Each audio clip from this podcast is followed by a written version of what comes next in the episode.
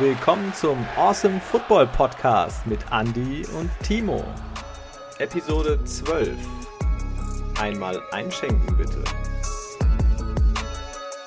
Awesomeness. Herzlich willkommen zu einer neuen Folge. Es ist Mittwoch und wir nehmen auf ähm, mal was ganz Ungewöhnliches. Also falls wir ähm, ja, falls ihr euch wundert, äh, dass wir irgendwie nicht ganz up to date sind, ähm, ja, wir sind, nehmen einen Tag früher auf und deswegen hat sich das etwas, ja, verschiebt sich das Ganze etwas. Ähm, ich mache das natürlich nicht ganz alleine, wie immer, ähm, sondern habe den Timo an meiner Seite. Hi Timo, grüß dich.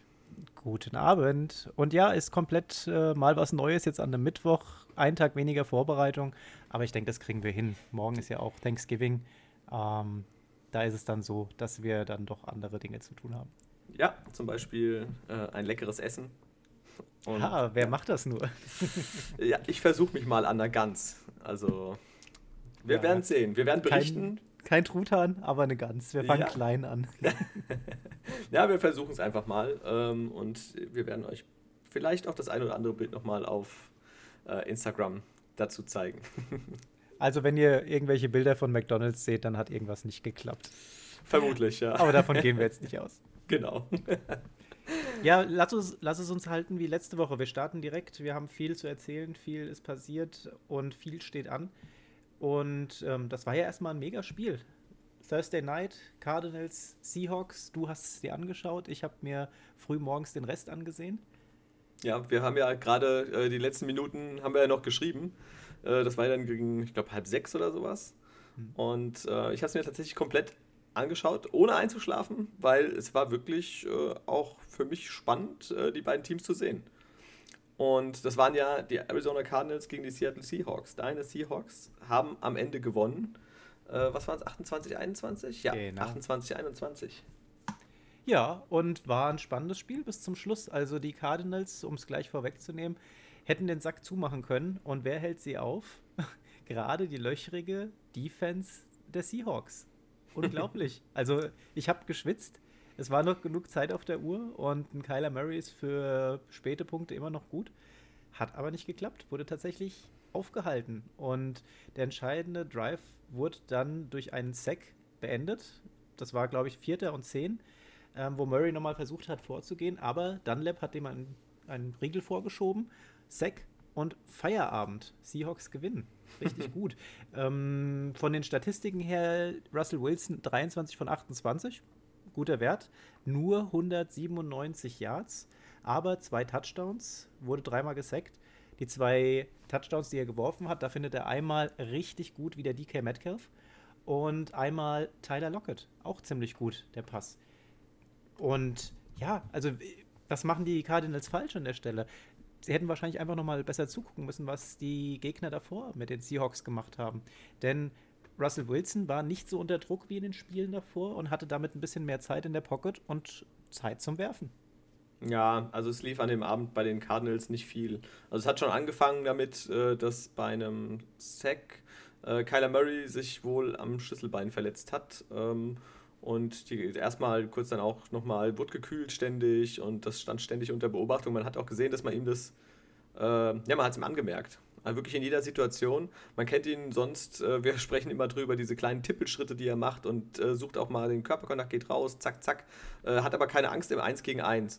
Und jetzt hat man richtig gesehen, er wollte seinen Körper schützen und ist quasi nicht gelaufen. Er ist fünfmal für 15 Yards gelaufen. Also es ist für ihn wirklich gar nichts, wenn er in den Spielen sonst 50, 60, 70 Yards läuft. Ähm, ja, und dann fehlt den Cardinals natürlich einiges. Ja, ähm, Disziplin allen voran. Ja, die Strafen. Weil oh 10 Gott. Flaggen, 115 Yards gegen die Cardinals, das tut dann schon weh. Vor da marschierst du einfach mal das ganze Feld zurück, ne? Ja, vor allem, es war auch nicht einfach ähm, so in 0815-Situationen. Es waren wirklich größtenteils in kritischen Situationen, ähm, wo du eigentlich das, das, den Lauf äh, der Seahawks die gestoppt hast, ja, den Angriff. Und dann gibt es eine dumme Strafe, zack, neues First Down. Und du sagst, ey, das gibt's nicht. Ja, und dabei also, ist es ja nicht geblieben. Wir haben auch einen Safety gesehen. Ah, ja, das. Äh, ich ich habe mich auch im Bett ein bisschen geärgert. Meine Freundin nebendran ist, glaube ich, kurz auch wach geworden.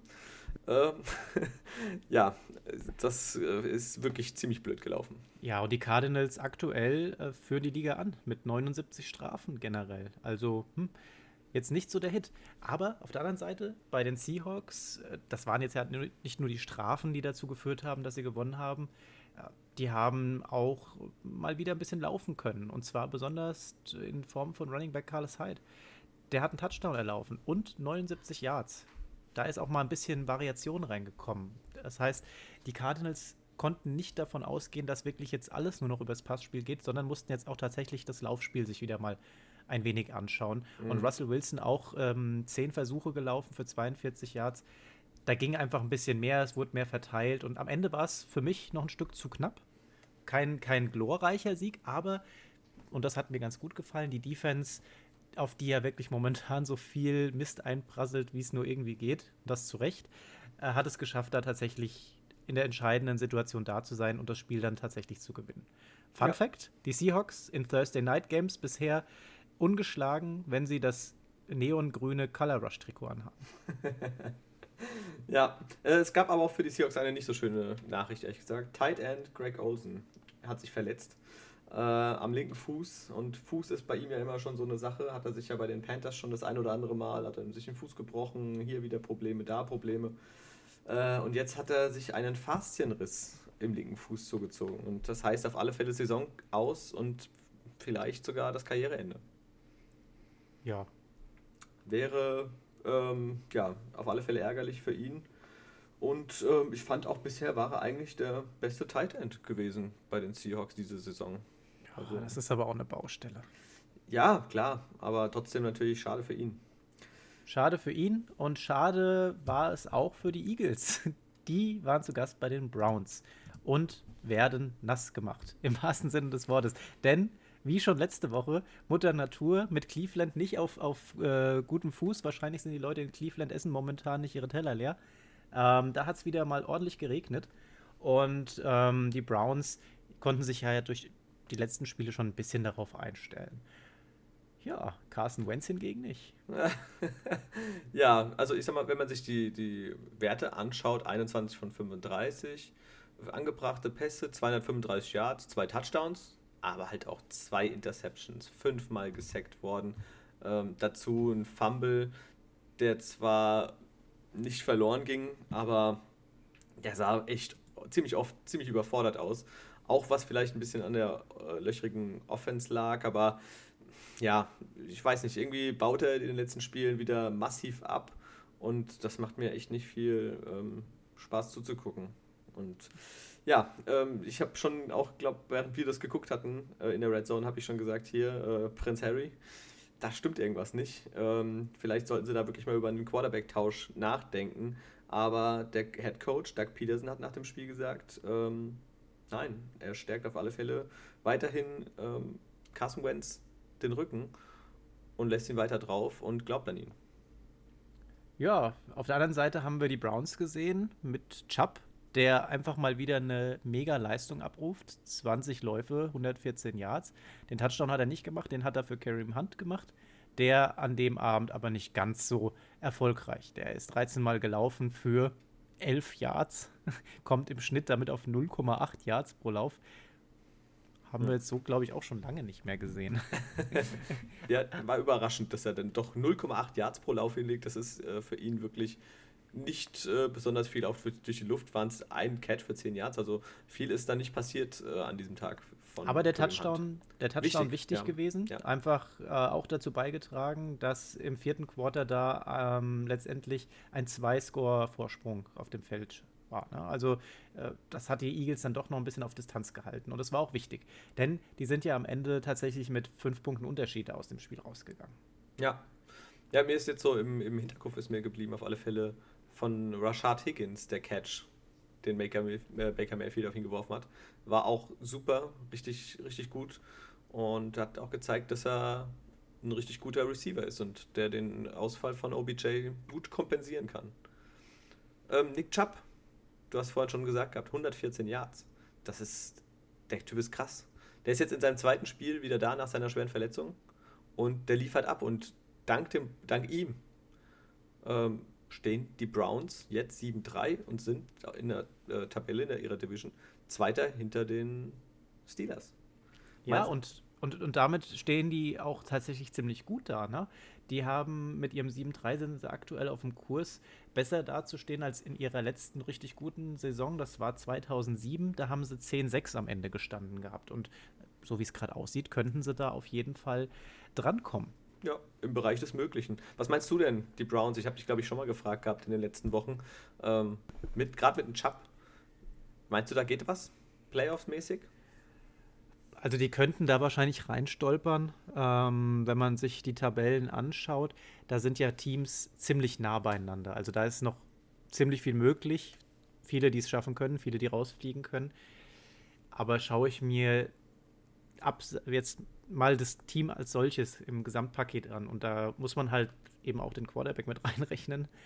Ähm, die, wenn sie reinkommen, kommen sie nicht weit. Das ist so meine Meinung. Ja, hm. Mal gucken. Ich meine, also wenn Baker Mayfield einen guten Tag hat, ich meine, er hat jetzt auch keinen Touchdown leider geworfen, aber auch keine Interception. Also er hat das Spiel nicht verloren. Äh, und wenn du dann einen Job hast, dann, dann kann das dir schon was bringen, wenn die Defense ja, hält. Aber nur mit, nur mit einem Running Back gewinnst du da kein Super Bowl. Und da sind wir bei einer ähnlichen Situation, äh, wie es jetzt die, die Titans zum Beispiel haben. Die haben aber einen besseren Quarterback unterm Strich noch. Wir sind bei den Vikings, äh, die auch einen besseren Quarterback haben, auch wenn es Kirk Cousins ist, aber er ist besser als Baker Mayfield, meiner Meinung nach, wenn er es mhm. abrufen kann. Ähm, und dann haben wir auch so ein, so ein Paket, ja, ja, die Packers kann man nicht reinwerfen, weil die haben noch ganz andere Waffen da auf dem Feld. Die spielen in einer ganz anderen Liga. Aber wir haben da schon so Konstellationen drin. Aber damit, damit reißt du es nicht. Da passt das Gesamtpaket nicht. Die Browns haben schon eine solide Defense da stehen. Die haben auch Potenzial in der Offense. Aber wie gesagt, die, der größte Schwachpunkt ist für mich da ganz einfach Baker Mayfield. Ja, ich, ich denke, die Browns äh, haben eine Chance wie jedes andere Team. Gerade in der Wildcard-Round, du hast, ähm, musst schauen, gegen wen du denn spielst, also an, an welchem Seed du reinrutschst. Und dann geht es um ein Spiel. Ich meine, wer dieses eine Spiel gewinnt, da kann alles passieren. Und mal gucken. Also Aber die rutschen jetzt nicht, die rutschen jetzt nicht tief rein in die, in die Playoffs. Also kann ich mir nicht vorstellen. Scha scha schauen wir mal, wie weit es bei denen noch geht. Gell? Wir sprechen zu einem anderen Zeitpunkt nochmal darüber. ja, zu einem anderen Zeitpunkt darüber sprechen würde bestimmt ganz gerne auch Matt Ryan mit seinen Falcons gegen die Saints. Die haben mit ihrem Ersatzquarterback tatsächlich das Spiel gewonnen. Und ja. nicht mit, wie man es letzte Woche vielleicht noch hätte annehmen können nach der Verletzung von Breeze, ähm, dass wir hier Winston auf dem Feld sehen. Nein, es ist tatsächlich Hill gewesen. Taysom Hill, der als Quarterback von Anfang an das Spiel leitet und er hat das gut gemacht. Ja, hat er ähm, von den Werten her 18 von 23 Pässen angebracht, 233 Yards, zwar keinen Touchdown geworfen, keine Interception geworfen, aber dafür zwei erlaufen. Ähm, also so erstmal eine solide Leistung. Ich muss sagen, in der ersten Halbzeit, ich weiß nicht, da waren die Werte wirklich nicht berauschend. Ich weiß nicht, was waren es, 68 Yards oder so. Die Werte, wie viele Pässe er angebracht hatte. Es sah immer so ein bisschen überhastet aus. Er hat die Bälle schnell weggeworfen, dann auf den Boden geworfen, schlecht platziert. Aber in der zweiten Halbzeit hat er natürlich dann zwei lange Dinge auf, ähm, oder auf alle Fälle mindestens einen auf Sanders gehabt. Und ja, dann ist es lag, irgendwie ganz gut gelaufen. Lag, glaube ich, auch tatsächlich an der Strategie, die gefahren wurde. Wir haben ja da das Spiel auch verfolgt gehabt und wir hatten so den Eindruck gehabt, hm, das, das fühlt sich ganz schön schleppend an. Und die Werte, die dort jetzt stehen, die haben das nicht wiedergespiegelt, was wir da zumindest am Anfang vom Spiel gesehen haben. Wir haben ähm, keine wirklich mutigen Spielzüge gesehen von Taysom Hill. Wahrscheinlich hat Sean Payton ihm da einfach noch nicht genug zugetraut. In der zweiten Halbzeit ist dann aber tatsächlich Play-Action angesagt gewesen. Da waren kurze, saubere Pässe mit dabei und du hast gesehen, dass Taysom Hill immer mehr die Connection zu Michael Thomas gefunden hat. Sichere Anspielstation für ihn, der hat neun Bälle gefangen für 104 Yards. Und Sanders, du hast ja schon gesagt, der hat da einen richtig guten gefangen. Der hat insgesamt vier gefangen für 66 Yards. Und wir haben dann auch noch Camara gehabt. Der hat zwar jetzt nichts groß gefangen, aber hat trotzdem den dritten Touchdown geholt. Er läuft 45 Yards, das ist für Camara jetzt kein Mega-Wert, aber das Gesamtpaket hat einfach gestimmt gehabt. Und was gestimmt hat, und darauf sind wir ja letzte Woche schon mal eingegangen, was passen muss jetzt in der Situation, wo Breeze nicht da ist, die Defense. Und die hat abgeliefert. Die hat Matt Ryan einfach achtmal gesackt. Das ist der Wahnsinn. Ja, die haben den in den Boden eingearbeitet. Acht Sacks. Also das war, äh, ja, ich weiß nicht, wann Matt Ryan das letzte Mal achtmal gesackt wurde, aber es ist schon, glaube ich, ein paar Tage her. Äh, auch wenn äh, die O-Line doch ab und zu mal das ein oder andere Problem hat. Aber Matt Ryan generell einen schlechten Tag erwischt, muss ich sagen. 19 von 37 Pässen angebracht, das ist knapp die Hälfte. 232 Yards, zwei, äh, 0 Touchdowns erworfen, zwei Interceptions, dazu diese 8 Sacks. Äh, ja, also das war alles andere als ein gelungener Abend für ihn. Und er hat da wirklich, ja, also in der ersten Halbzeit war die Möglichkeit da, fand ich. Ja, die hätten noch scoren können, auch mehr, die haben gut mitgehalten es stand ja 9 zu 10. Ja, ja, genau, 10 zu 9 äh, zur Halbzeit für die Saints. Und danach in der zweiten Halbzeit ist einfach nichts mehr gegangen. Also dann Jones ist auch noch raus verletzt, da ging da nicht viel. Ridley die einzige Anspielstation vorne. Der hat zwar auch 90 Yards gefangen, aber ohne großen Impact ansonsten weiter. Auf der anderen Seite halt, wenn du so einen Michael Thomas hast, zwar, äh, der hat drei Viertel seiner Bälle gefangen, 9 von 12 für 104 Yards und das war schon gut. Er hatte diesen einen bösen Drop, da habe ich noch gedacht, oh, das ist nicht der Michael Thomas, den wir kannten vor seiner Verletzung. Und jetzt, Respekt, 104 Yards, der war immer anspielbar. Ja, aber du kannst, also ich würde jetzt da Matt Ryan ein Stück weit noch in Schutz nehmen, denn das war einfach eine brachiale Leistung der Defense der Saints nochmal. Die, wir haben ja gesagt, das waren 8-6, da waren 11 Quarterback-Hits mit dabei. Und der Druck war einfach permanent auf ihm da. Der, der, wusste ja gar nicht, was ihm passiert. Und wenn er mal keinen Druck hatte, dann hat die Defense das so gut gemacht, dass sie im Prinzip die ganze Zeit auf den Füßen der Receiver gestanden haben. Er hat also keine Anspielstation gehabt. Dementsprechend musste er den Ball länger halten. Dementsprechend kommen die anderen Verteidiger immer wieder auf ihn zu und da passieren einfach Fehler. Da muss er den Ball wegwerfen.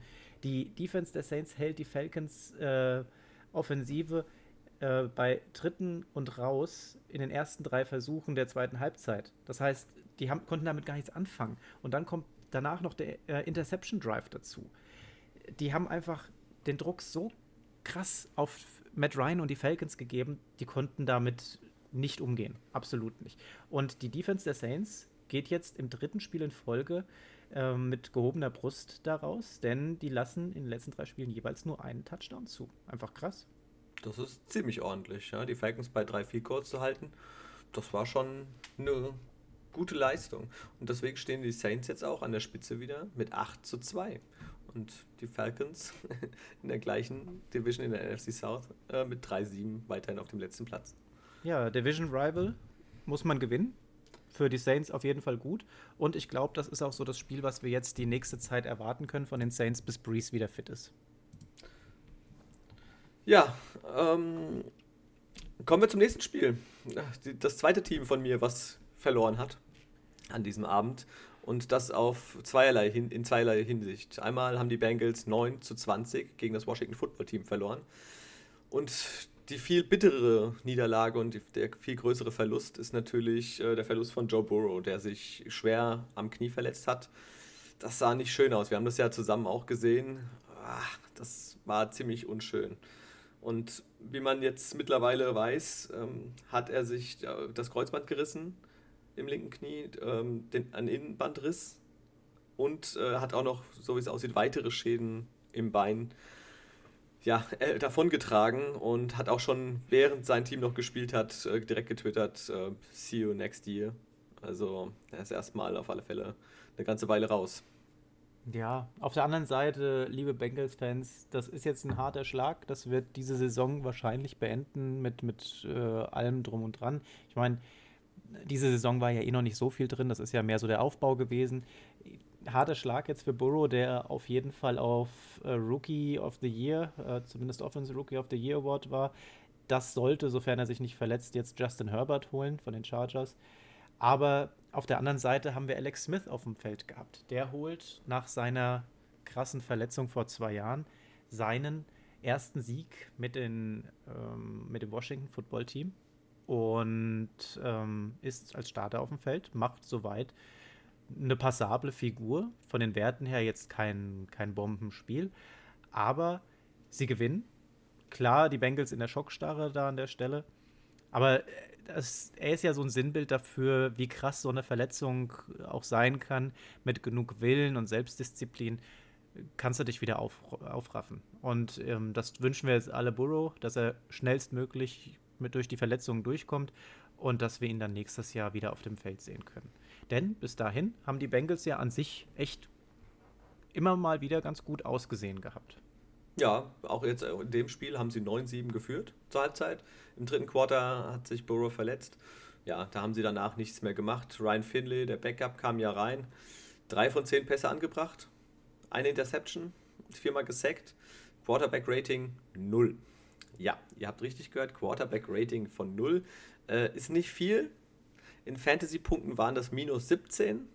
Also ich hoffe, ihn hat niemand gestellt. Gut, wart wahrscheinlich keiner, weil er nicht, äh, nicht zu erwarten war, dass er spielt, aber ja, das ist schon äh, nicht besonders gut. Klar, du wurdest einfach reingeworfen ähm, und das ganze Team stand unter Schock. Was bei den Bengals auf alle Fälle auch gefehlt hat, ist weiter der Running Back.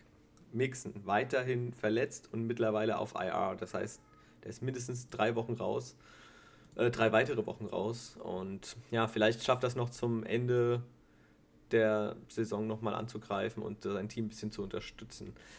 Was man noch sagen muss, eine Interception hat Burrow ja geworfen. Äh, eine Interception, einen Touchdown natürlich. Und zwar auf keinen geringeren als AJ Green. Der hat endlich mal wieder einen Touchdown gefangen. Und ja, er lebt noch, er lebt noch, er lebt noch. Ja, und ja, mehr gibt es eigentlich, glaube ich, da gar nicht zu sagen. Klar, Glückwunsch nochmal an Alex Smith für seinen ersten Sieg. Äh, hat er sich auf alle Fälle verdient, freut mich für ihn. Und ja, das äh, kann man so stehen lassen. In der NFC, äh, in der in Washington, äh, in der äh, NFC East, NFC Least sogar, äh, geht es weiter munter her. Ich meine, die Teams stehen jetzt alle 3-6-1, haben die, die Eagles und die Giants, die Cowboys und die Washington, äh, das Washington Football Team natürlich, stehen alle 3-7. Und ja, ich hoffe, ich habe jetzt nicht zu sehr gespoilert, wobei die Ergebnisse kennt ihr hoffentlich ja auch mittlerweile. Ja, Ergebnisse, die wir so nicht kennen, sind bei Lions Panthers oh, aufgekommen. Und zwar zu null. Die Lions. Brutal. Null Punkte auf dem Scoreboard. Absolute Vernichtung. Und das ohne Teddy B? Ohne Teddy B, ohne Christian McCaffrey.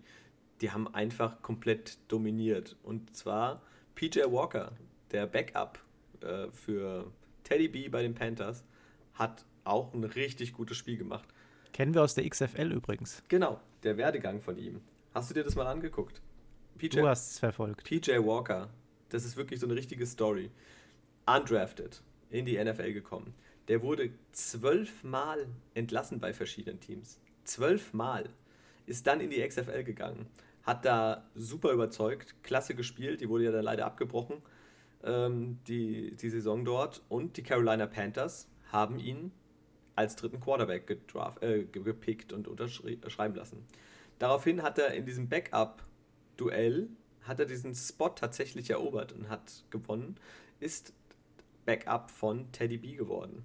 Jetzt hat sich Teddy B verletzt und er hat sein erstes Spiel direkt als Starter gemacht und gewonnen. Also so eine richtige Cinderella-Story. Vom Nobody äh, zum NFL-Sieger. Richtig klasse.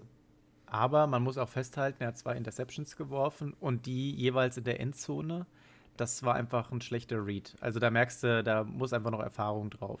Bei, bei aller, aller guten äh, Spielweise, die er da zum Teil an, an den Tag gebracht hat, da fehlt einfach wohl noch die Spielpraxis. Da waren die Reads einfach hier und da nicht gut. Aber unterm Strich 24 von 34 angebracht für 258, Touchdown geworfen, einmal gesackt worden und wie gesagt diese zwei Interceptions.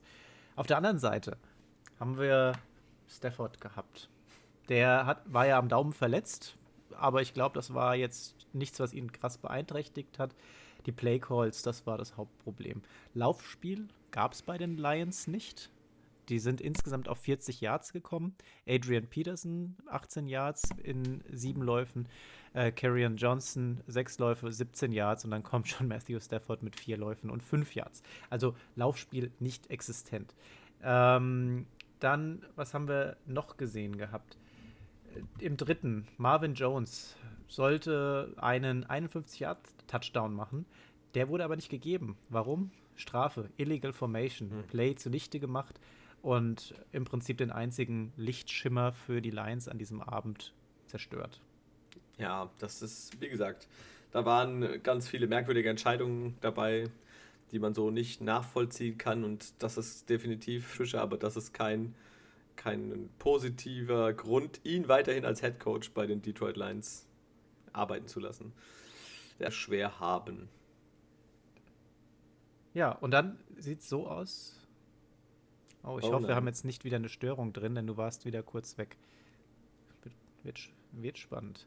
Ähm, genau. Und das Ganze nochmal kurz zu abzurunden. Wir haben ja schon gesagt, äh, eingangs, McCaffrey, ähm, der an diesem Spieltag nicht gespielt hat, das wird gegen die Vikings allem Anschein nach auch noch so weitergehen. Also die Panthers weiterhin ohne Christian McCaffrey auf dem Platz. Der hat zwar mittrainiert, kontaktlos, aber ja, wird, es wird nicht erwartet, dass er spielt. Teddy Bridgewater ja. hingegen sollten wir können rein theoretisch auch jetzt sogar mal den Podcast unterbrechen und, und könnten schauen, ob das funktioniert hat oder nicht. Was meinst du? wir, wir lassen es so weiterlaufen. Nein, das geht so nicht. We will try. Okay, alles wir klar. Lassen es weiterlaufen. Wir ähm, einfach. Ja, wie gesagt, Panthers gewinnen mit 20 zu 0 gegen die Lions. Und dann kommen wir doch mal zum nächsten Spiel.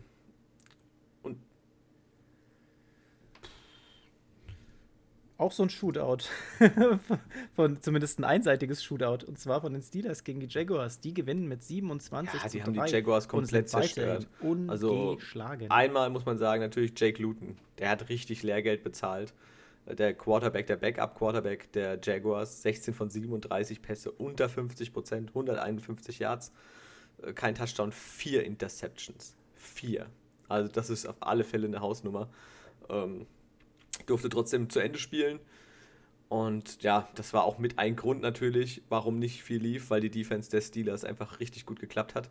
Aber auch offensiv. Ben Roethlisberger, zwei Touchdowns geworfen, eine Interception, okay, aber Laufspiel war solide, 89 Yards, hat alles geklappt. Und auch durch die Luft äh, Deontay Johnson wieder richtig abgeliefert. Chase Claypool, weiteren Touchdown, seinen zehnten Touchdown im zehnten Spiel, NFL-Rekord äh, für einen Rookie ähm, super. Also das ist wirklich eine beeindruckende Leistung, was die Steelers momentan da abliefern. 10-0. Ja. Genau, und Johnson mit Karriere-High. 12 ähm, von 16 hat er da gefangen gehabt für 111 Yards.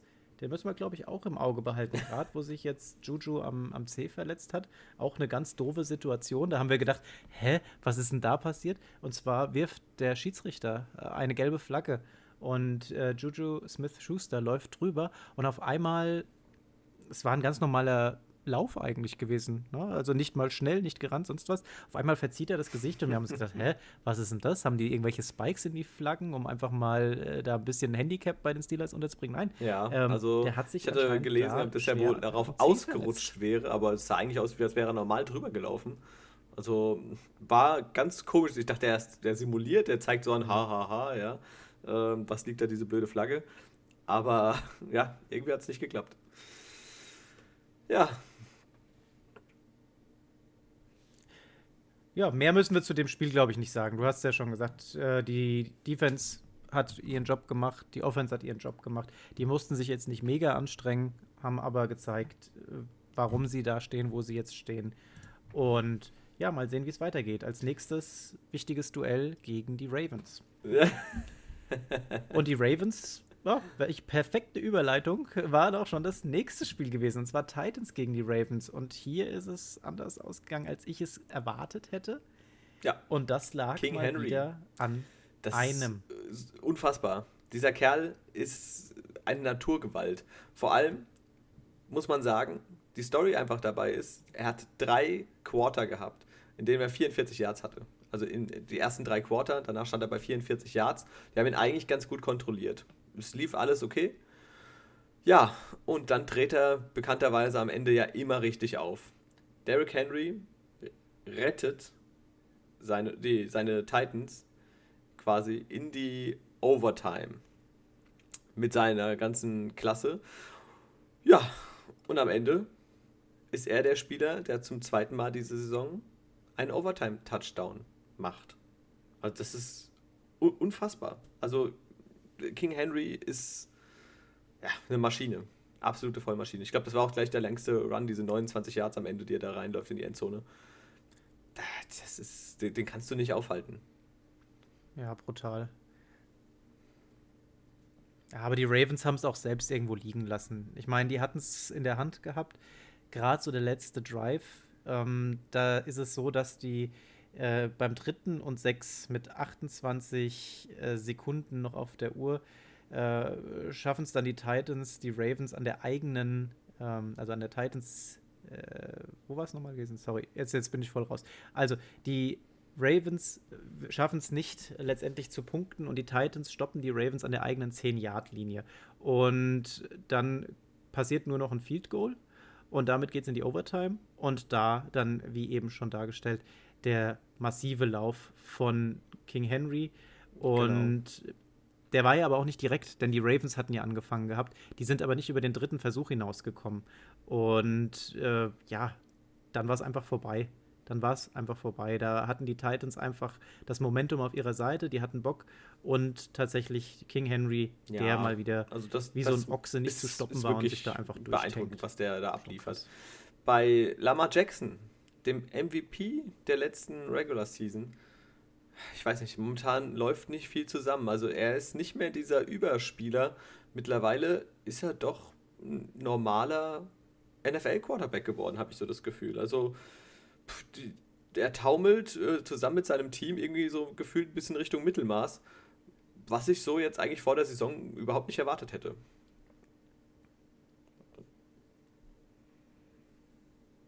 Ja, und jetzt kommt es noch dicker.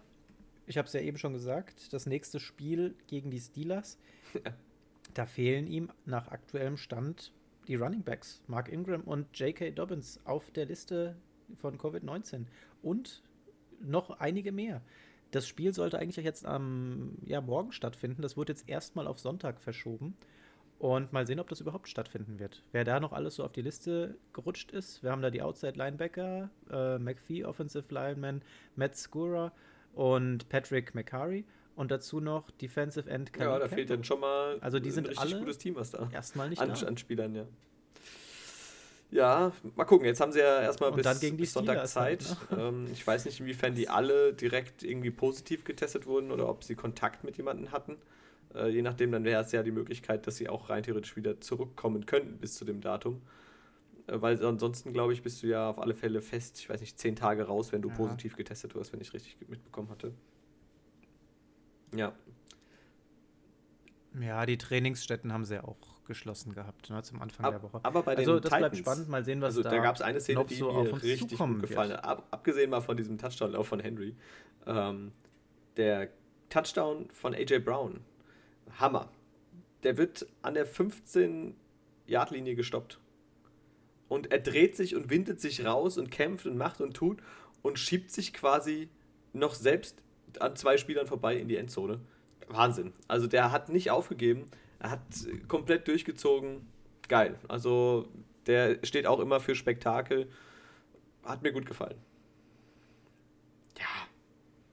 Ja, das äh, fast wie das ich. Das ist aber auch ein Tier. Also, boah. Ja, so hätte ich jetzt auch, wenn ich jetzt, wenn mir jemand gesagt hat, hier ja, du, ja klar. Wen, äh, sonst? Brown, wen sonst? mit wem vergleichst du den, hätte ich sofort Andy gesagt. Ja, und, und, und mich, mich ja. verwechselt man Eben. ja auch mit meinem Dein Zwilling. Äh, Halbbruder DK Metcalf. Genau. ja, Brother. Brother ähm, from another Wir kommen zu einem Brother, der scheinbar vorher auf dem Oktoberfest war. Äh, und zwar zum Spiel der Patriots gegen die Texans. Und Cam Newton, der ja bekannt ist für seine Special Outfits, ähm, ja, der ist ein bisschen in so einer Oktoberfest-Tracht, so sah es fast aus äh, vorher zum Spiel, übers Spielfeld geschlendert und kam dann äh, ja, zum Spiel. Und die Patriots haben leider verloren. 20 zu 27. Ähm, ja, damit sind die Playoff-Hoffnungen ähm, der Patriots erstmal begraben.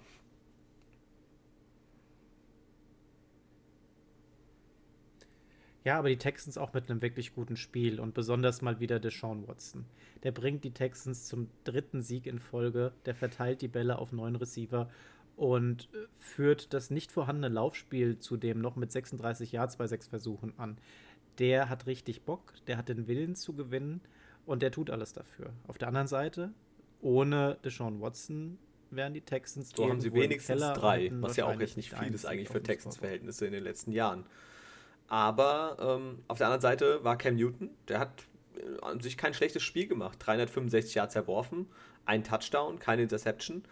Das lief eigentlich ganz gut. Äh, das Problem ist einfach, wenn du nicht läufst, wenn du eigentlich so ein Läuferteam bist, wie die Patriots, die ja wirklich bekannt sind eigentlich dafür, dass sie ein super Laufspiel haben, ja, dann äh, passiert da halt nicht viel. Cam Newton lediglich dreimal gelaufen für sechs Yards. Also man hat immer das Gefühl, sie wollen es zwingend irgendwie ja, durch die Luft erzwingen, das Ganze. Und das hat halt leider nicht so geklappt, wie sie es gerne hätten. Ja, aber es ist schon traurig, dass man im Prinzip, wenn man von den Patriots aktuell spricht, davon sprechen muss, ja, Cam Newton ist nur dreimal für sechs Yards gelaufen. Der Junge ist einfach halt Quarterback. Und der hat in dem Spiel mal gezeigt, dass er auch werfen kann. 26 von 40 für 365 Yards, das ist schon eine Ansage. Und das sehen wir von Cam Newton jetzt auch nicht so oft. Wer ihm dabei geholfen hat, ja, äh, mega Game Bird. von ihm. Also Was wirklich, der hat richtig Catches. abgeliefert. Man hat ja jetzt die ganze Zeit so ein bisschen auf Jacoby Myers geachtet. Und ja, dann ist auf einmal Demir Bird da. Und ja, ich fand es lustig, seine Jubelszene. Der hat ja dann hier den, den äh, Adler gemacht, den Vogel hier. Als Bird fand ich sehr cool eigentlich, sehr kreativ. Ja, kreativ war mal auch wieder JJ Watt. Der hat nämlich einfach mal im letzten Drive der Patriots, und da ging es dann auch darum, das Spiel nochmal in die Verlängerung zu schicken, hat er den dritten Versuch einfach vernichtet. Ja, und danach war es dann so, dass tatsächlich noch der Cam Newton in die Lage gebracht wurde, äh, vierten und lang zu gehen. Die Anspielstationen wurden alle zugedeckt, deswegen hatte er nur noch eine Kurzoption gehabt. Dann muss er ja, doch so rennen und dann wird er gesackt. Und dann ist das Spiel vorbei. Und so schnell kann es gehen. Kommen wir zu, ne, zu, zu einer Story. Äh, ja, so schnell kann es gehen. Miami Dolphins auf dem absoluten ja, mega Trip eigentlich die ganze Zeit. Die haben rasiert, die sind wirklich durch die NFL, haben die Spiele gewonnen. Mega klasse, Tour, Tango Bayoa abgeliefert, ohne Ende. Jetzt haben sie gespielt gegen die Denver Broncos. Und sie haben 13 hm. zu 20 verloren. Überraschend.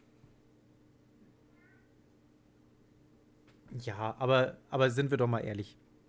Der Tour, der hat gut dargestanden, der hat jetzt aber nicht überperformt wer performt hat, sind, ist einfach die Defense der Miami Dolphins. Die haben dafür gesorgt, dass wir in den letzten Wochen so ein Spektakel erleben durften, denn die haben einfach permanent die Gegner so unter Druck gesetzt, dass die Offense äh, der Dolphins nichts anderes machen konnte, als tatsächlich den Sieg mit nach Hause zu holen.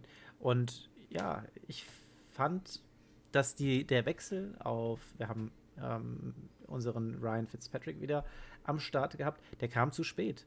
Denn ja, er kommt rein und ja, er hat auch wieder eine Interception geworfen, aber wenn der mehr Zeit hat, dann haben wir auch unter ihm gesehen, wie diese Mannschaft funktionieren kann. Der hatte jetzt einfach nicht die Zeit und dementsprechend ist es so ausgegangen, wie es ausgegangen ist. 13 zu 20 verlieren die Dolphins gegen die Broncos. Aber es ist so, dass äh, wir Tour im nächsten Spiel auch wieder als Starter sehen werden. Das hat zumindest äh, Coach Brian Flores bestätigt. Und er hat auch gesagt, hier der Wechsel, das war nicht irgendeine Verletzung, sondern das waren tatsächlich Performancegründe. Und das lässt sich nicht von der Hand weisen. Der hat, wie viel hat er gemacht? 11 von 20 hat er angebracht für 83 Yards. Ein Touchdown war dabei, wurde sechsmal gesackt. Der wurde einfach komplett unter Druck gesetzt. Und ich glaube, hier hat man einfach gesehen, dass er einfach noch nicht auf dem Level ist, wie zum Beispiel ein Herbert, wie zum Beispiel ein Burrow, wie auch. Da fehlt die Spielpraxis. Aber ich finde trotzdem, dass er vom Kaliber her auch nicht auf die gleiche Stufe zu stellen ist wie ein Burrow und Ja, die sind aber auch natürlich andere Quarterback. An sich aber ein Stück weiter. Man, man, muss schauen, man muss ihm einfach jetzt die Zeit geben. Ja, sie sind jetzt in diesem Umbruch aktuell Und ich denke, er wird nächste Woche wieder starten. Es wird jetzt sonst schwierig für Flores da das eine oder andere zu rechtfertigen. Ich, ich würde an seiner Stelle jetzt halt bei Tour bleiben, gucken, wie es sich entwickelt und ja, ich meine, du kannst natürlich nicht immer für den letzten Two-Minute-Drive irgendwie Ryan Fitzpatrick reinwerfen und hoffen, dass der irgendwie nochmal das Spiel gewinnt.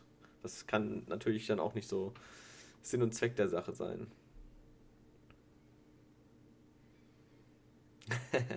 ja, da, da sollte im nächsten Spiel geht es ja auch gegen die Jets. Leistung also da kannst du Tour auf jeden Fall wieder stellen. Broncos jetzt. Ja, und von den Broncos, äh, Lock sah okay aus. Äh, das war es aber auch schon. Ähm, ich glaube, der fand es ganz gut, dass die beiden Running Backs da einen guten Tag hatten. Ähm, denn Melvin Gordon und Philip Lindsay sind zusammen auf 166 Yards gekommen. Äh, Melvin Gordon hat dazu zwei Touchdowns gemacht. Ich glaube, dass das kam Drew. Ja, und du hast gerade schon, wir haben gerade über Herbert gesprochen und über die Jets und da sind wir bei den New York Jets gegen die Los Angeles Chargers. Und die Chargers gewinnen mit 34 zu 28. Also ist es für mich sogar am Ende noch etwas enger geworden, als ich dachte. Das ist ganz schön knapp geworden. Die waren da nur sechs Punkte hinten dran. Und das, obwohl Joe Flacco hier 15 von 30, 50 Prozent nur anbringt. 200 vor, vor allem auch die Interception ganz am Anfang. Hat das war wirklich direkt, geworfen, ich glaube, mit dem ersten Wurf, zack, direkt abgefangen, wo du denkst, oh mein Gott, wenn das schon so losgeht, ja, da, ja, lief, lief nicht viel. Direkt äh, Pick 6, dann, dann hast du schon Bock.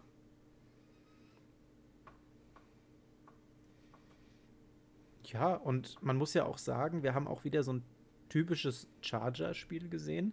Die haben zur Halbzeit mit 24-6 vorne gelegen. Und wir haben die jetzt in dieser Saison schon ein paar Mal so Spiele abgeben äh, gesehen und war knapp davor und das gegen die Jets. Also war ein Sieg, aber eine Ehrenleistung war das jetzt nicht, muss man sagen. Aber äh, unterm Strich muss man ja auch sagen, Justin Herbert, 37 von 49 bringt er an für 366 Yards, drei Touchdowns und äh, keine Interception, dreimal gesackt worden. Das war schon äh, eine ordentliche Leistung, die, die uns hier Justin Herbert wieder gezeigt hat. Und wer hat da seinen großen Beitrag geleistet? Keenan Allen. Wahnsinnsabend gehabt, was der erledigt hat. 16 Receives, 145 Yards, ein Touchdown. Der war einfach omnipräsent ja, und war der Go-To-Guy für Justin geworfen Herbert worden an. Und 19 davon auf Keenan Allen ist das natürlich schon ja, ziemlich ordentlich. Ja? Also hat er ordentlich äh, Bälle gefangen. War für mich in Fantasy übrigens sehr gut, äh, weil er einfach bombastisch abgeliefert hat. Also der hat mir den Sieg gebracht. Aber das nur am Rande.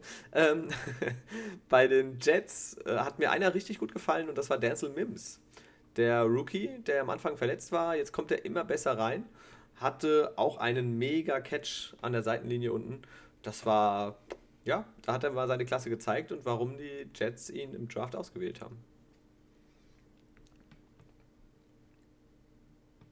Und Frank Gore war jetzt auch okay. 61 Yards erläuft er in 15 Versuchen, macht einen Touchdown damit. Ich denke mal, da muss einfach jetzt was passieren an der Stelle. Wir haben jetzt weiter Joe Flacco auf dem Feld. Sam Darnold noch nicht wieder da. Auch wenn der wieder da ist. Wir haben gesehen, dass irgendwas bei den Jets nicht passt. Und die sind weiterhin einfach auf Kurs für den Nummer 1 Overall-Pick im nächsten Draft mit ihren 010. Weiß ich nicht. Äh, die, die Jaguars vielleicht, ich glaube, die stehen 1-9. Ähm, die, die könnten da vielleicht nochmal mitreden wollen. Und das, das läuft alles darauf hinaus. Denkst du, die holen sich ja, mit ihrem Nummer 1-Pick, wenn es also, denn da dabei geht bleibt? eigentlich gar kein Weg dran vorbei. Und da bleibt eigentlich auch nur Trevor Lawrence.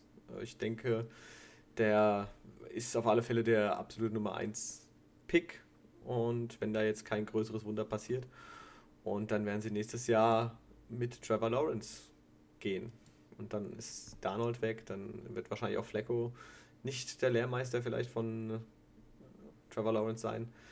Muss man mal abwarten, aber wie gesagt, das wäre auf alle Fälle mein, mein Tipp, dass sie logischerweise mit ihm gehen. Ja, aber Wäre auf jeden du musst Fall irgendwas tun. Ich meine, du kannst Stelle. nicht, du kannst auch probieren, die nächsten Jahre weiterhin irgendwie da unten rumzudümpeln. Aber irgendwann musste man einen Umbruch komplett wieder neu einleiten. Ich meine, das hat ja jetzt nicht funktioniert. Ähm, ja, du musst es jetzt versuchen.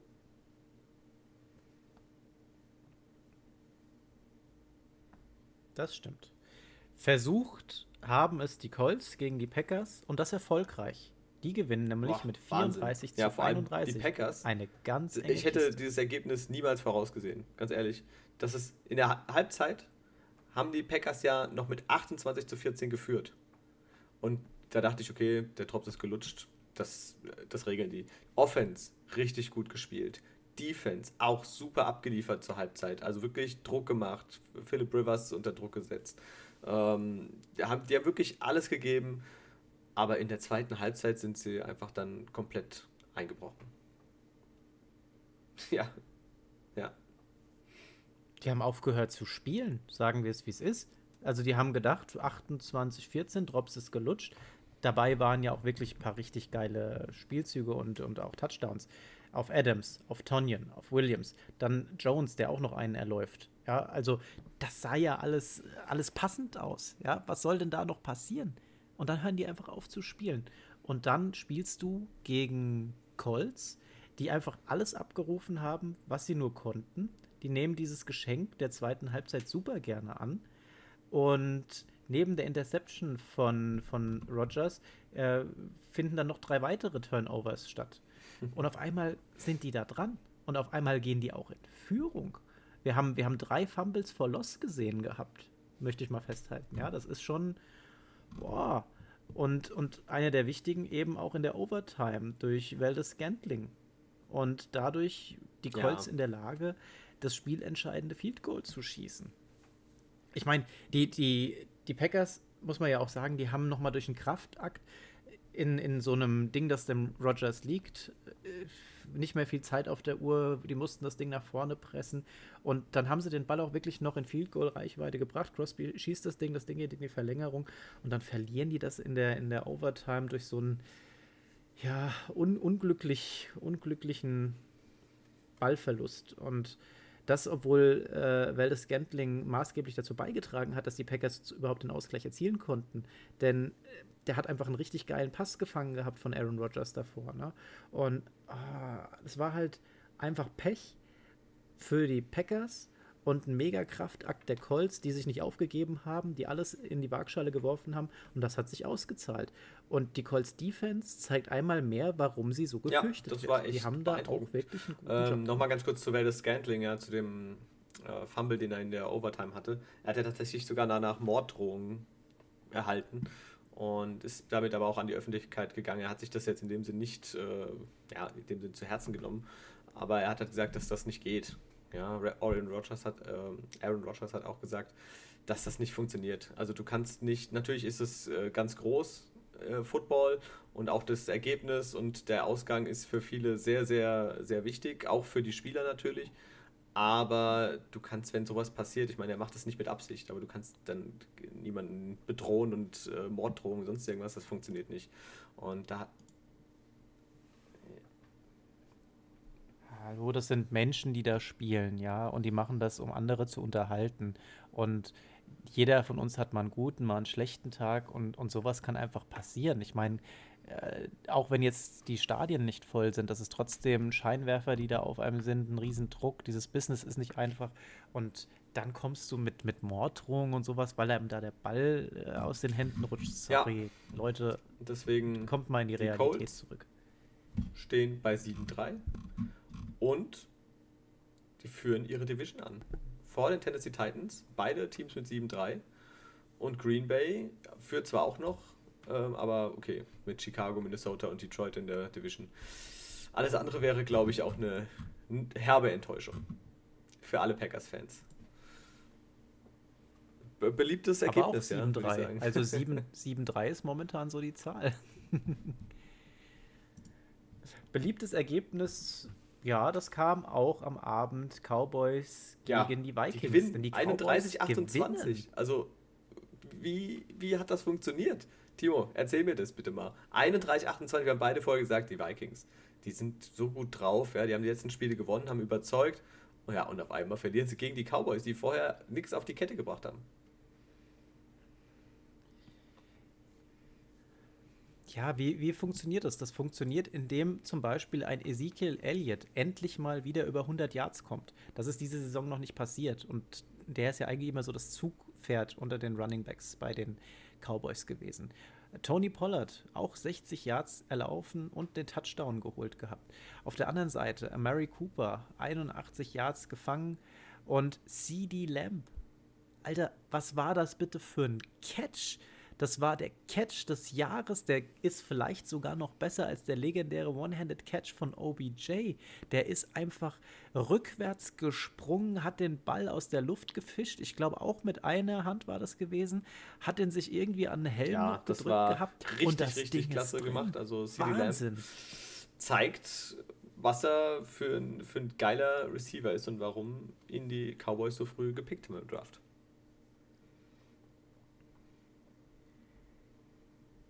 Und ich meine, auch wenn wir jetzt mal auf das Spiel schauen, ja, das ist ein punktreiches Spiel, 31, 28. Für jeden Chiefs-Fan ist das nichts Besonderes, ja. Aber für einen gebeutelten, gebeutelten Cowboys-Fan ist das quasi der 4. Juli des Football gewesen, ja. Das ist der Wahnsinn, was die da abgefeiert haben. Und wen wir auch erwähnen müssen, das ist der Guard Zach Martin. Der wurde nämlich kurzerhand zum Right Tackle umfunktioniert. Und das hat einfach perfekt gepasst. Unglaubliche Passverteidigung. Der hat über seine Seite keinen Sack zugelassen und keine Strafen gingen auf sein Konto. Das muss man ja auch erwähnen. Das ist ja jetzt keine Position, sage ich mal, äh, die immer astrein klappt. Und dann noch zwei wichtige Spielzüge, die er mit seinen Combo-Blocks unterstützt hat und letztendlich möglich gemacht hat. Zum einen den 42-Yard-Touchdown-Run von Pollard, den hat er mit initiiert und später dann auch noch einen 18-Yard-Lauf von Elliott. Also der war einfach so krass unterwegs. Mal sehen, ob der einfach auf dieser Position ja, weiterspielen so wird. Richtig gut mich, ich äh, würde mich wundern, wenn er nochmal zurückgesetzt ja, Leistung wird. zeigt, warum nicht? Ja, hat es ja schon mal gegeben. Äh, wer super Leistung gezeigt hat, sind auf alle Fälle die beiden Quarterbacks. Also da war ich ja echt überrascht. Andy Dalton, äh, Andy Dalton zurückgekommen, jetzt nach Covid-Erkrankung und seiner schweren Verletzung nach der Concussion, nachdem er da von Bostic aus dem Leben genockt wurde äh, gegen die ähm, Redskins, wollte ich gerade sagen, gegen das Washington Football Team. Das ist furchtbar, wie das immer noch drin ist. Unglaublich. Ähm, 203 äh, Yards, drei Touchdowns geworfen, eine Interception. Also, das war schon ziemlich ordentlich. Und auf der anderen Seite Kirk Cousins auch 22 Pässe angebracht von 30 Versuchen. Äh, 314 Yards, drei Touchdowns, keine Interception. Super Spiel von ihm. Also, das freut mich, dass er jetzt wieder in die richtige Richtung tendiert. Also. Ja, und, und bei den Vikings ja auch Cook, der wieder mal abliefert, der bringt auch seine 27 Läufe für 115 Yards, einen Touchdown rein. Der fängt dann auch nochmal 5 für 45. Ähm, wer auch noch super gefangen hat, mal wieder Adam Thielen. Acht Catches für 123, der fängt zwei Touchdowns. Einfach der Go-To-Guy. Justin Jefferson auch drei ähm, Pässe gefangen für 86, auch ein, ein Touchdown. Also das lief einfach. Das war schon wirklich gut. Und am Ende, ja, da ist es dann halt einfach, äh, da ist es dann halt einfach den, den Cowboys auch mal gegönnt, dass die das Spiel gewinnen. Das ging ja auch ziemlich krass zu. Hast du das mitgekriegt gehabt mit Cook? Face Mask musste Nein, ich, ähm, nach einer Kollision mit Vander Ash repariert werden. Ja, das Ding ist komplett kaputt gewesen, musste repariert werden. Und später hat äh, Cook dann auch nochmal ordentlich eine vom Safety von Donovan Wilson abbekommen. Also Cook, der wird bestimmt das noch in den Knochen gemerkt haben nach dem Spiel. Aber damit musst du rechnen, wenn du einfach einer ja, der besten Running Backs ähm, in der Liga bist. Kommen wir dann zum vorletzten Spiel des vergangenen Spieltags. Und äh, zu einem Spiel, ähm, das war das waren die Kansas City Chiefs gegen die Las Vegas Raiders. Und die Chiefs gewinnen 35 zu 31. Schon wieder so knapp, ähm, aber immerhin haben sie gewonnen. Schon immerhin wieder haben so sie knapp. von den Raiders die einzige Niederlage bisher zugefügt bekommen. Und das war, muss ich sagen, ein super Quarterback-Duell zwischen Mahomes und Derek Carr.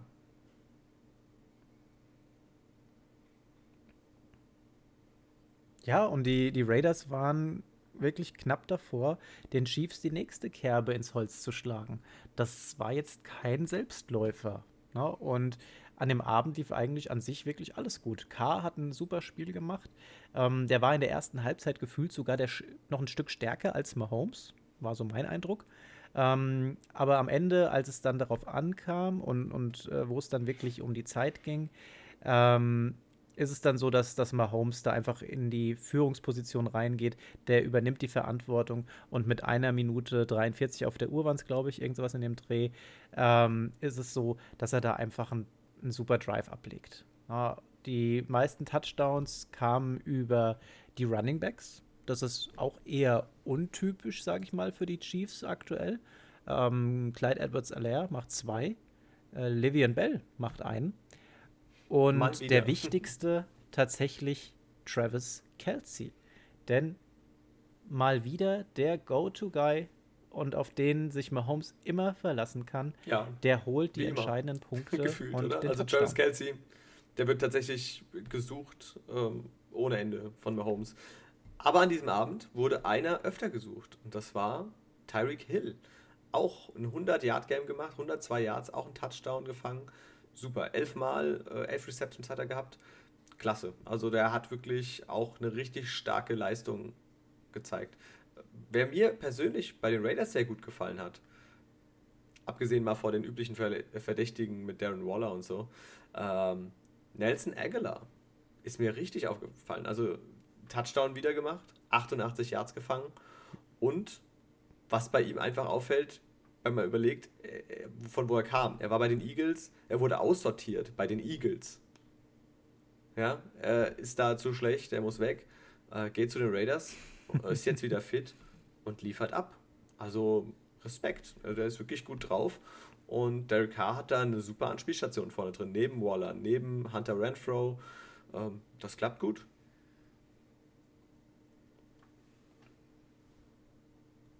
Ja, und wer von mir auch ähm, die Spielernote 1 bekommt, ist Jason Witten. Denn Jason Witten fängt einen Ball für ein Yard, macht damit einen Touchdown und äh, kommt damit einfach auf eine 100%-Quote. Ne? Also wirklich Jason Witten, der alte Mann, der, wir kennen ihn noch von, äh, von den Cowboys. Und zwar immer daran zu erkennen, dass er der am Mann rotesten? war, dessen Haut rotesten? am rotesten seine Haut war rot. Wort? Am rotesten? Am rötesten? Also der hat immer geleuchtet, seine Haut hat geleuchtet wie die Nase von Rudolf dem Rentier. Der war immer zu erkennen. Und der spielt ja jetzt bei den Raiders und macht tatsächlich da den Touchdown. Also Gratulation, der alte Mann scored nochmal. Unterm Strich bleibt uns hier ein spannendes Spiel, das wir sehen konnten.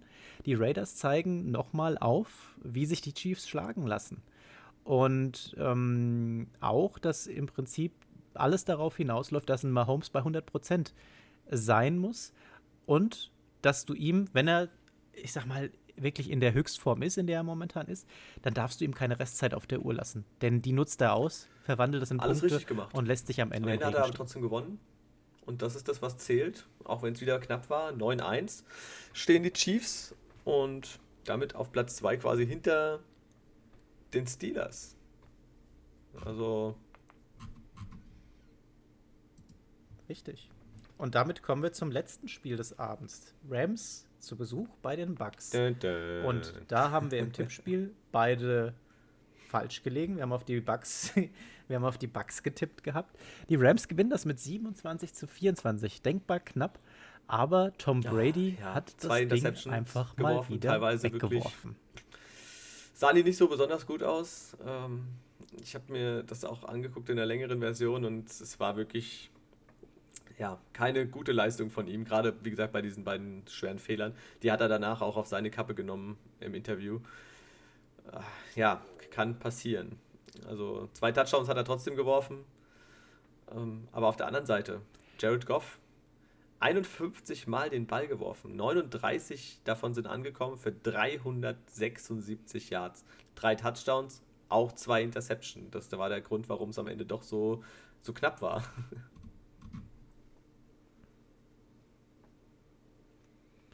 Ja, das hätte nicht so knapp sein müssen, wenn man jetzt so auf die Zahlen und auch generell auf das Spiel schaut. Denn äh, Goff hatte einfach einen Mega-Abend gehabt, vor allem in der ersten Hälfte. Und das vor allem, weil die beiden Receiver einfach alles mitnehmen, was auch nur serviert wird. Und zwar sprechen wir hier von Cooper Cup und Robert Woods. Cooper Cup wahrscheinlich an der Stelle doch der noch etwas auffälligere von beiden, aber beide zusammen mit 275 Yards, die die gefangen haben.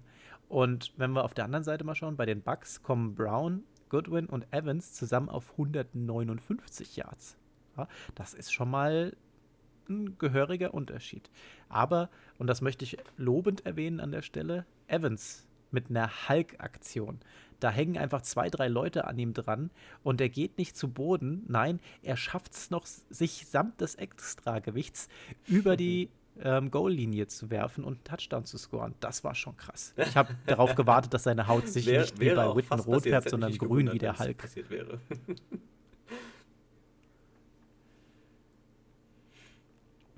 Ja, auf der anderen Seite ist es so, dass wir übers Laufspiel auf beiden Seiten nichts groß sehen. Die Bucks kommen auf 42 Yards, die Rams auf ja, 37 also da Yards. Da ist am Boden nicht viel passiert. das war ein reines, reines Wurfspiel. Ich denke, es wäre besser gewesen, wenn natürlich mehr gelaufen worden wäre, gerade an Bradys Stelle, äh, aus Bradys Sicht. Aber man darf natürlich auch nicht vergessen, dass die Defense, gerade auch die Laufdefense der Rams, schon sehr gut ist. Und das macht natürlich dann den Jungs Jones und Fournette das Leben schwer.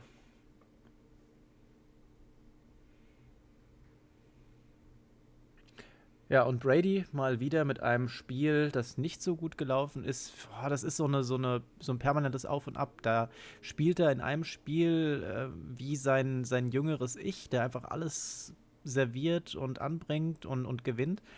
Und dann kommen da diese Spiele, die er wegwirft. Und das ist so ein boah, Wechselbad der Gefühle, würde ich mal sagen, für, für die Bugs. Ja, Dieses auch ein kleiner negativer Punkt, das, das macht mich, Brady macht mich kirre. Kritik bekommen hat. Nach dem Spiel ähm, ja, kein Handschlag zwischen ihm und Goff.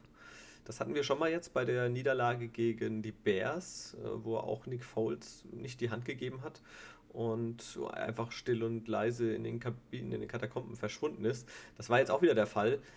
Ähm, ja, er sagte schon bei Foles damals, dass es kein, nicht, äh, nichts mit keinem Respekt oder sowas zu tun hat. Äh, das ist ihm einfach nicht so wichtig.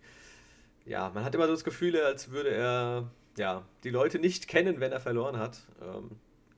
Es steht ihm auf alle Fälle nicht gut, wenn das, wenn das so ist, ja.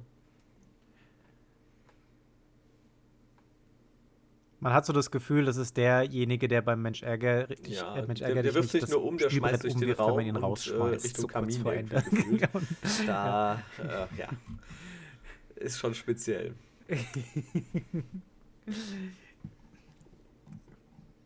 ja, wir sind durch. Wir haben alle Spiele besprochen, Stunde gebraucht ganz gut auf Kurs, würde ich sagen. Top of the Was Week. Was war denn also für dich muss, äh, das gestehen, Top of the Week? Dass die Pittsburgh Steelers um Deontay Johnson und Chase Claypool mich tatsächlich immer mehr und mehr beeindrucken. Also jetzt äh, von C Sieg zu Sieg, 10-0, das musst du erstmal schaffen und das verdient meinen absoluten Respekt. Und jetzt auch so souverän gegen die Jaguars, da kann man auch mal ein bisschen straucheln. Klasse. Also mein Top of the Week sind die Pittsburgh Steelers.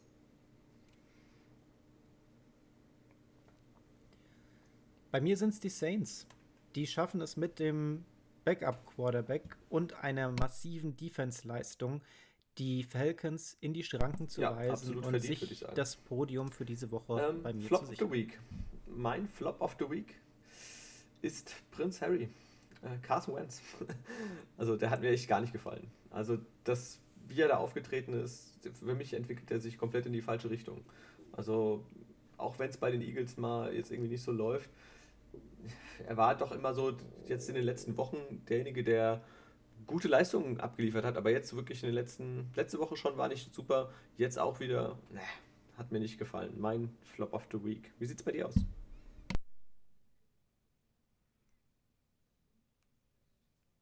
Boah, ich, ich strauchel momentan noch, weil du hast gerade gesagt Carsten Wentz und im gleichen Zuge hast du entwickeln mitverwendet gehabt. Das passt für mich nicht in einen Satz.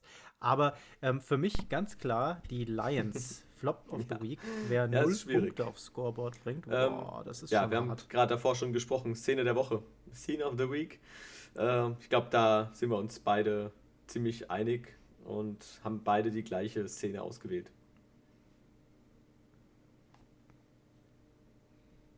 Genau, CD Lamp mit seinem wahnsinns artistisch, akrobatisch, mega Superman auf dem Rücken. Ja, also wirklich mega Catch und äh, verdient den absoluten Respekt. Scene of the Week von uns beiden, CD Lamp. So, ja, das hat doch äh, relativ gut funktioniert. Dann äh, hoffen wir auf alle Fälle, dass die Tonspur noch passt und ihr uns die ganze Zeit ordentlich verstanden habt. Ansonsten müssen wir alles nochmal aufnehmen und eine neue Folge hochladen. Ähm, das Tippspiel diese Woche, wir haben jetzt gar nicht die einzelnen. Ergebnisse immer gesagt gehabt, aber du hast mit 7 zu 4 gewonnen. Das ist ein unterirdisches Ergebnis, muss ich sagen. Das ist, glaube das Schlechteste, was wir bisher hatten.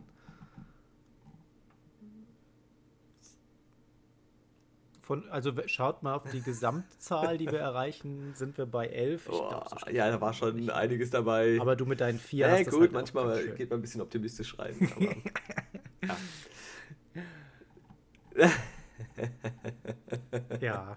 Ich konnte dir nicht noch ähm, mehr Kommen wir zum Sieben, Spiel jetzt für ja, weiter runter gehe ich 12. nicht. Und das startet ja jetzt bereits am Donnerstag ähm, mit dem 18:30-Spiel äh, der Houston Texans gegen die Detroit Lions.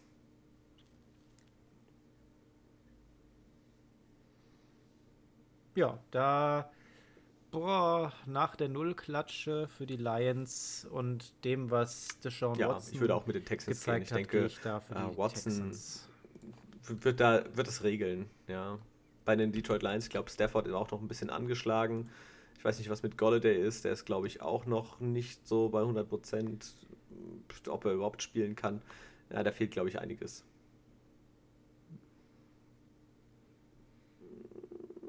Ich Weiter geht's mit Washington gegen die Cowboys. Zu den zu dem Superman tendieren, zu CD Lamp und den Dallas Cowboys. Dann nimmst du die Washington, das Washington. Hätte ich jetzt auch getippt. Ach komm. Aber. Ach, da gibt es auch noch genug Spiele. Dann nehme ich jetzt mal Washington, um da ein bisschen Spannung reinzubringen. Alex Smith, wuhu. Nee, komm, Alex Smith schafft vielleicht noch den zweiten Sieg. Ravens Steelers, ähm, wenn das Spiel ja. stattfinden sollte, kann ich so unterschreiben. Weg an den Steelers für mich genauso. Ein. Die Steelers äh, werden die Baltimore Ravens aufhalten.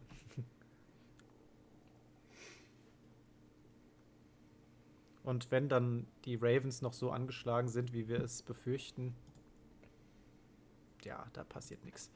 Raiders, ähm, Raiders at Falcons. Ja, ich würde auch eher zu den Raiders tendieren. Ich werfe jetzt einfach mal mir Raiders. Mir zwar logischerweise die Falcons wünschen, aber ich tendiere zu den Raiders.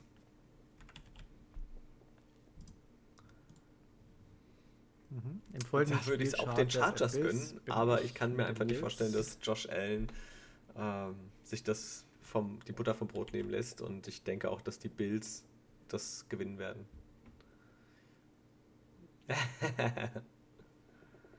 Siehst du? War schon gut, dass ich mit Washington gegangen bin. Giants at Bengals, da ja, widerstrebt es äh, mir, es ich, wird sprechen, auch aber ich für die gehe Giants mit den ausgehen. Giants. Also mit Ryan Finlay als Starting Quarterback, ich sehe da kein besonders schönes Spiel aus Sicht der Bengals.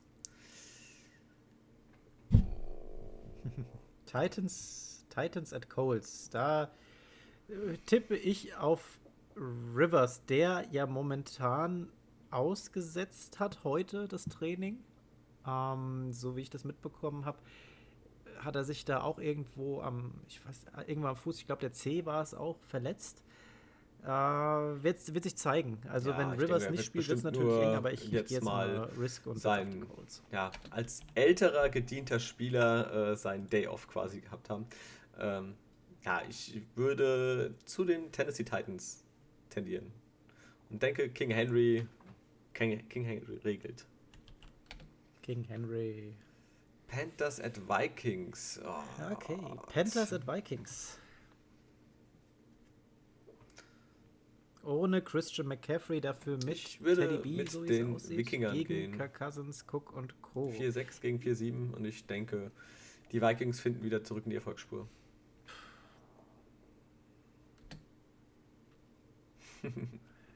Diesmal weiche ich nicht ab. Ich ja. denke auch, dass die Vikings das holen. Ich hoffe nicht. Ich Cardinals denke, at Patriots, weiß, da hoffe ich mal auf die Cardinals.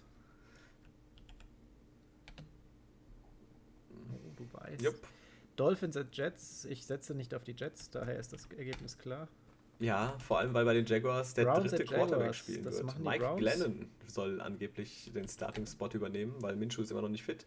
Luton hat äh, nicht so gut abgeliefert. Ähm, ja, deswegen. Und die Jacks wohl ohne drei ihrer Defense-Coaches. Ja, dazu. also Saints, Saints Broncos, sind so gut drauf. Auch mit, mit Taysom Hill werden sie äh, mit den Broncos, glaube ich, keine größeren Probleme haben.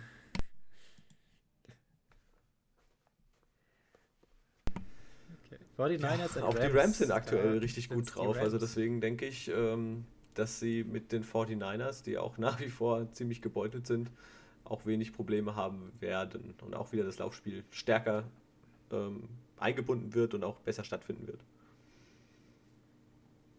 Ah, das ist ja das, das Live-Spiel, was man sehen Chiefs kann, das zweite. Bin ich bei du bist Chiefs. bei was bei den Chiefs, oder? ja, ich denke, ich muss auch mit den Chiefs gehen. Das ist, ist ein, eine klare jo. Sache, glaube ich.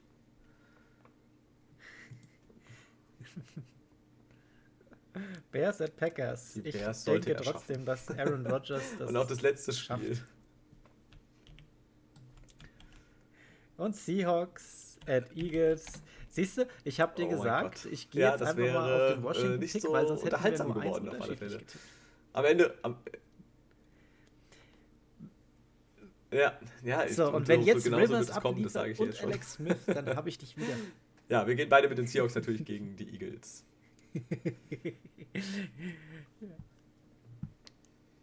Natürlich. So, Leute, wir sind am Ende der Folge, zehn Minuten früher als üblich, und mit einer Nachricht an euch. Und zwar am Sonntag macht es Sinn, wenn ihr A, erstmal uns bis hierhin angehört habt, denn anders würdet ihr diese Ansagen nicht mitbekommen. Und B, schaut bei uns auf Instagram vorbei, denn wir werden ein kleines Gewinnspiel starten und da gibt es einen ganz tollen Preis ja, zu gewinnen. Also was wirklich, genau erfahrt äh, Sehr cool. Ich freue mich drauf und freue mich, wenn ihr mitmacht. Ähm, ja. Ja, da wo sie uns immer finden. AWSM wo finden uns die Leute denn an? Football Podcast auf Instagram. Ja, folgt uns, äh, schaut euch den Content an. Ihr werdet unter anderem, wie gesagt, jetzt mit unserem köstlichen Thanksgiving-Essen ähm, verwöhnt. Auch wenn ihr es leider nicht probieren dürft. Ähm, aber wir werden euch sagen, wie es geschmeckt hat und werden es euch zeigen. Oh, wir gehen live. euch ein vorschmatzen. Nein, nicht wirklich. Nein. ähm, ja, wie gesagt, schaut vorbei. Ah, ähm, am Sonntag wird es äh, interessant.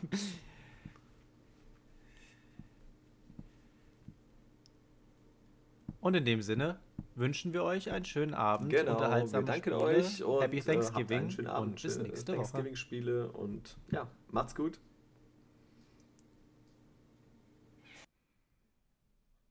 Macht's Spaß und tschüss.